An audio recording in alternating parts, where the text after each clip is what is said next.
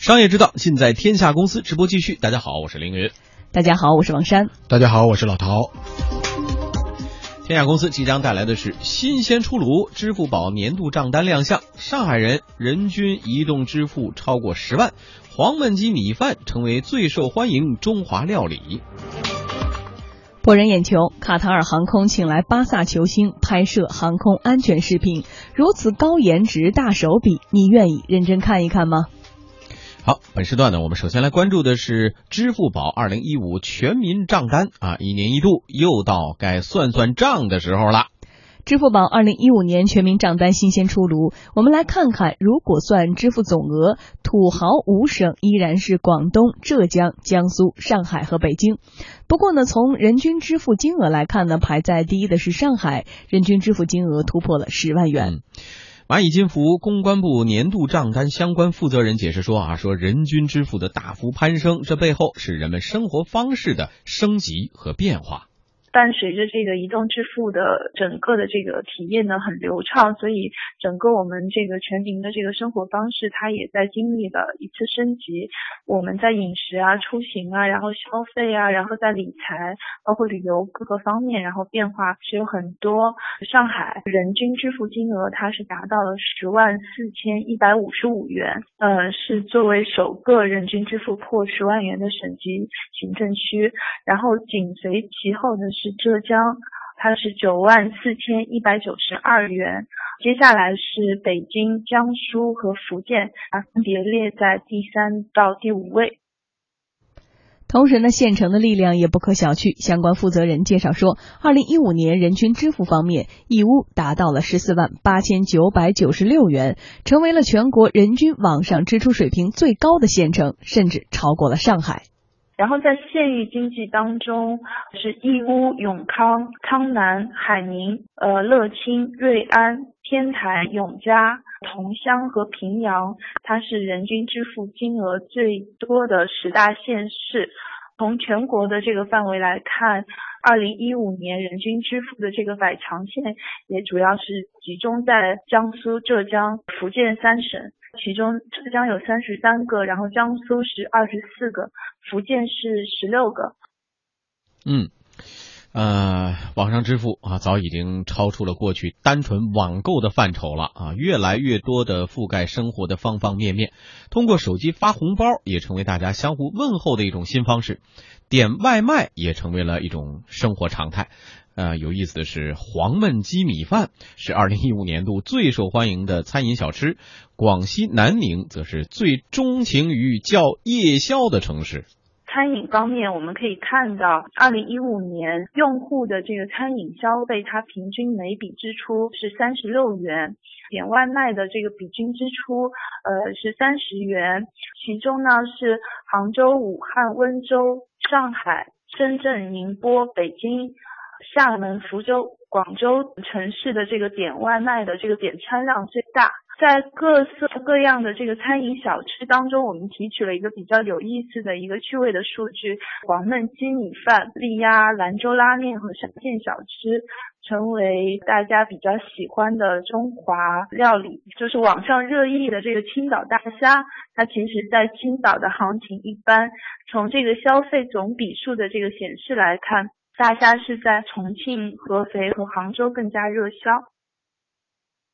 出行方面呢，去年全国人民平均每次呢打车的花费是二十元，在早高峰的时段，沈阳、青岛、天津的上班族最爱用手机打车，而夜间呢，广州的九零后打车笔数全国第一，显示出了广州的夜生活丰富的一面。嗯，蚂蚁金服表示呢，二零一五年海淘人均消费是八百四十四元，出境旅游消费也增长迅速。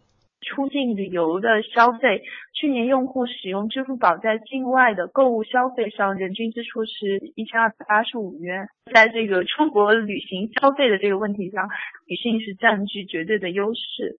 然后从地区上来看，是广东人最喜欢在境外刷支付宝，但是从金额上来看呢，又是北京人最阔绰。在那个消费退税方面呢，三四线城市的用户显示出消费力非常惊人的一面。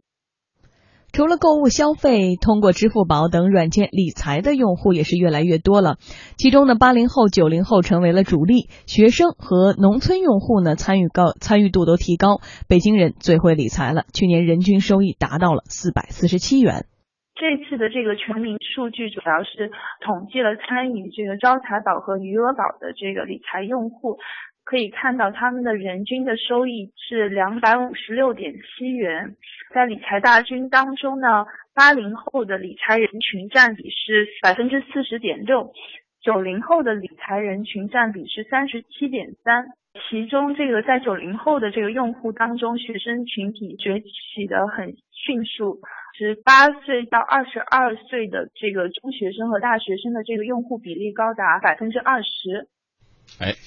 这个二零一五年度支付宝的账单出来之后，老陶感觉您怎么着？今年的花销和之前比起来有差别吗？呃，我其实我的支付宝账单，我今年也是看了一下，因为推出了这个支付宝账单年度账单，我也看了一下。我用支付宝用的比较少，我后来发现了一下，我其实，在支付宝上消费还是比较少的。嗯，我只是觉得有的时候比较方便的情况下。嗯，商家有这种直接可以扫码的这个支付宝，我才用一下。嗯一般的，比如说网上购物啊，或者说有一些甚至于购电影票啊，或者有一些消费啊，我一般还都是用别的方式，比如说刷卡呀，或者是呃微信的支付。非典型用户啊，珊珊是吗？珊珊是应该是哈。对对对，而且我觉得其实支付宝这个账单这几年年年晒哈，是其实也没什么新鲜的了。最重要的是从这一年二零一五年，他们开始了大幅度的一个推广的计划。其实你看到菜市场。我们之前说到东单菜市场，还有比如说到这些一些小的餐饮店啊什么的，都会推荐，而且它玩起来了。就是你比如说用支付宝或微信支付，就是移动端支付，它都给你一个动态的打折，然后你有可能打到几折。我刚开始玩的特别的嗨，我后来发现它就很快速的绑定了你的一个消费习惯。第二次我还会说，我说哎，我再扫一下。后来比如第一次能打七折，我发现是惯例。后来比如说九折，到后来第三次肯定是没有折扣了，再往后肯定没有折扣了。但你已经习惯不太愿意带零。钱了，你愿意这样扫一扫，而且很方便，你都不用再输现金，或者说怎么直接扫一扫就很方便。所以我觉得它更多的，你看年年的这个晒这个大数据，最后呢是积累了更多的用户，然后引导了大家的用户习惯，同时呢在这个大家这个朋友圈里一晒啊，然后彼此还都挺新鲜的去看这个东西，看看都花到哪了。因为我没有，我到目前为止好像还真没有用过在超市里边去。没去过，主要是没没都在网上购物，对网上购，所以还没你能从那个消费记录里边。分类出来，这是在超市刷卡的，比如刷二维码的这种记录，它有吗？没有那么细分，它只是大方向，就是你花在哪儿，对，服装或者亲子啊，比如什么服装，就是这些方面，还是你他会给你一个数据，比如说你吃饭大概在这上面通过支付宝吃了多少，然后给你节省了多少钱，穿用对。各分这种大项。我觉得最重要是他后面写的这些可能会让很多人很心动，说我我们因为用了第三方的支付手段，移动端的支付为你节省了多少时间，就是你不用排队。对了吗？然后比如说送餐的这个速率，你节省了多少钱？因为你有团购，你有打折嘛，所以它就慢慢的在渗透到你的生活当中去。对，我觉得移动支付确实对人的这种变化和这个生活带来了很大的这种促进。呃，我印象最深的就是有一回我到外地去出差，我。到了火车站，我发现我的钱包没带，我就带了一个手机，我就想这一路我肯定就不知道该怎么办了。结果我就发现，我就用手机就走了这么一路，因为你火车票因为已经是在网上预定的，那只要拿出来就行。然后比如说你去吃吃吃一点饭。任何一个快火车站的很多的快餐店都可以直接扫码的，嗯，然后你到了地铁，你也可以就是用用其他的方式来把这个钱给支付了，嗯，然后到了那儿之后，比如说住酒店啊或者出行啊，你完全都可以用移动端去支付，嗯。所以一路上你就发会会发现，你哪怕不支付现金，你除非你要去买个茶叶蛋，你只要没有这样的一个消费，基本上你整个的过程都完全可以用移而且还有一点是，因为以前大家就会说移动支付可能会有危险啊，如果你的账户一下给被这个。跳光了怎么办啊？我现在呢就基本上已经养成了一个习惯，我每年可能都会花两块钱给支付宝或者是移动端的支付来投保，然后它会保一年，这一年最高理赔达到一百万。你看嘛，两块钱嘛，但是你看你买了个心安嘛。麻烦问一句，您那里面有没有一百万？有有有有有，珊珊是花的比较高的。我里面要是比两块多，他就值得去投这两块。我也这么认为。确实，说到这个整体来看，二零一啊二零一五年对这个移动支付笔数占比就高。达百分之六十五了。而去年呢，就是二零一四年的时候，还只是百分之四十九点三。呃，电商观察家鲁振旺就直言，这个比例接下来还会继续提高。智能手机已经很普及了，就是越来越多的人都是通过这个手机购物，已经成为了一个趋势了。这个数据的话，预计在二零一六年还会再提高的。就是我预计在两年之内，这个数据的话应该会达到百分之八十。说现在大屏手机越来越多，就是购物过程中啊，就是手机的这个便利性啊才会体现得更清楚。中国的话，过去三年的时间里边，从百分之二十左右上到了一百分之六十五的一个水平。在移动支付的渗透率上呢，结果可能与人们的印象有所出入。移动支付渗透率，西部明显偏高，排前五的地区分别是西藏、贵州、甘肃、陕西和青海。其中呢，西藏的移动支付占比高达百分之八十三点三。哎，这个是绝对，我估计出乎很多朋友的预测。嗯，很一，因为比如说刚才呃说到这个土豪前五省，大家都能排一个。差差不离儿啊，几大省因为和经济直接关，但是这个移动支付渗透率最高的结果是，比如说西藏、贵州、甘肃、陕西、青海。为什么呀？为什么会出现这样的情况？嗯，因为我觉得这主要的一个原因就是当地人口太少了，所以这个移动支付就比较明显，因为它分母小嘛。嗯，它不像其他地方，很多地方都是人口比较多，那相对来说不会用移动支付的人也多。嗯，那在西藏和青海这样的地区，本来人口基数就小，那如果大量的游客在那地方消费的话，那肯定它的这个就对了比例就高。我就猜想西藏为什么会移动支付占比高？因为游客大量的游客对来自于更多地区，比如说相对发达。地区的游客的数量可能还真就比较多，对，而且到了那儿之后，大部分都开始习惯用这种移动消费了，而它的分母又比较少，所以它的比例就高。其实不代表什么，而且移动支付其实有很多的方面。现在我们看到的仅仅是呃支付宝的一个年度账单，其实其他的年度账单如果拿出来赛的话，才更加的综合，更加的能够看出。比如微信的账单会晒你发了多少红包，收了多少红包。对对，呃，这个朋友圈的最大一笑话，我看到就是说。